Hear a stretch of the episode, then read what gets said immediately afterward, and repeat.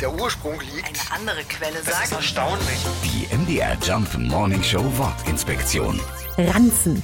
Der Schulranzen ist des ABC-Schützen ganzer Stolz. Eigentlich ist mit Ranzen eine Lastentasche für den Rücken gemeint. Ganz, ganz früher war das Ding aus Holzkisten. Dann machte man es den Soldaten nach, die trugen damals Kalbfell- oder Segeltuchtaschen. Das Wort hat seinen Ursprung in der Gaunersprache Rotwelsch und wird seit dem 16. Jahrhundert verwendet. So viel steht fest, nur der genaue Ursprung von Ranzen, der ist nicht ganz geklärt. Es könnte zum Beispiel vom Wort Ranz abstammen, was Tragesäcke meint, oder von Ränzel, womit man Reisesäcke bezeichnet. Aber auch dicke Bierbäuche nannte und nennt man ja gerne Ranzen. Und falls der über die Ferien ein bisschen größer geworden ist, kann er ja ab heute wieder im Sportunterricht abtrainiert werden. Oder man trägt eben den Ranzen auf dem Rücken.